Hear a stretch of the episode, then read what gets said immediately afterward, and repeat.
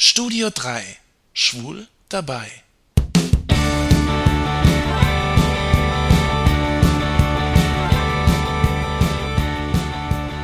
Das Thema heute ist schon ein bisschen länger geplant.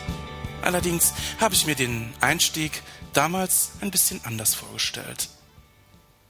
Ja, hier bin ich nun also, um den Beweis anzutreten, dass man auch mit gebrochener Nase podcasten kann.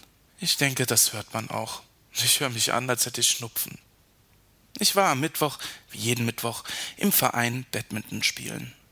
Ja, und ich bin nun nicht wirklich ein guter Spieler. Und so kam es, dass ich mich beim Doppel nach hinten umdrehte. Und dusch, bekam ich den Schläger von meinem Doppelpartner, der eigentlich zum Schmetterball ausholen wollte, mitten auf die Nase. Ich blutete wie ein Schwein, kam in die Notaufnahme, und dort stellten sie dann fest, dass die Nase gebrochen ist. Die Platzwunde wurde erst einmal genäht und in ein paar Tagen wird meine Nase wieder gerichtet. Naja, ausgebeult. Und dann bekomme ich einen Gips. Ich bin grün und blau und geschwollen und sehe aus, ja, als wäre ich in einer Schlägerei gewesen. Dabei bin ich doch gar kein harter Schlägertyp. Ich gehe Streit und Ärger meistens aus dem Weg. Trotzdem bin ich kein Weichei. Die Schmerzen habe ich ohne Schmerzmittel durchgehalten.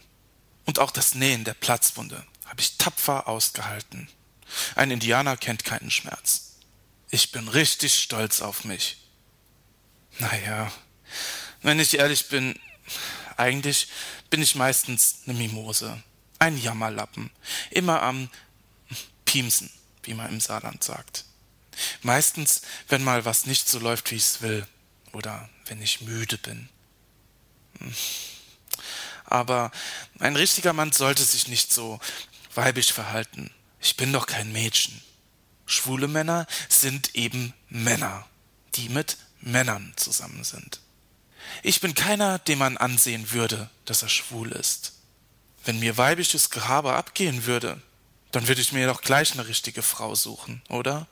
Diese Tucken mit den abgeknickten Handgelenken verstehe ich wirklich nicht. Machen die das extra oder passiert das unbewusst? Die erfüllen wirklich jedes Klischee. Und sogar ein Blinder mit Krückstock würde erkennen, dass die schwul sind. Ich glaube, deren Coming Out war für ihre Eltern auch keine große Überraschung.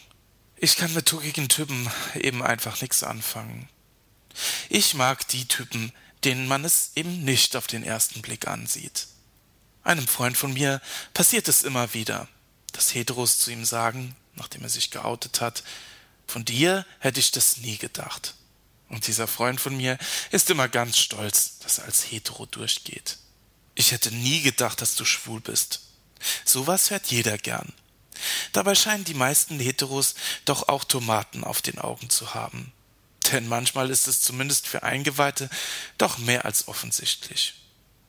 Viele Schwule legen großen Wert darauf, nicht schwul zu wirken. Für die meisten Schwulen ist es ein Alarmzeichen, wenn man ihnen sagt, dass man ihnen das Schwulsein ansieht. Man überlegt sich, was man falsch gemacht hat.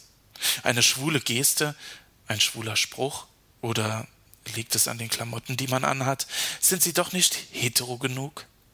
Manchmal wäre es allerdings auch ganz schön, wenn man einem anderen ansehen würde, ob er schwul ist oder nicht. Kennt ihr das? Ihr geht durch die Stadt, begegnet einen Typen, der euch sehr gefällt und fragt euch, ob er wohl schwul ist. Und du bist dir sicher. Vielleicht liegt es daran, wie er angezogen ist oder wie er sich bewegt. Vielleicht sind es auch andere, subtilere Zeichen.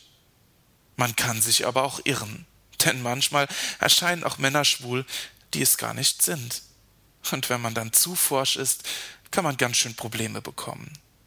Wenn ich eins durch meine Erlebnisse diese Woche gelernt habe, dann das. Wer sich umdreht, kriegt doch mal eins auf die Nase.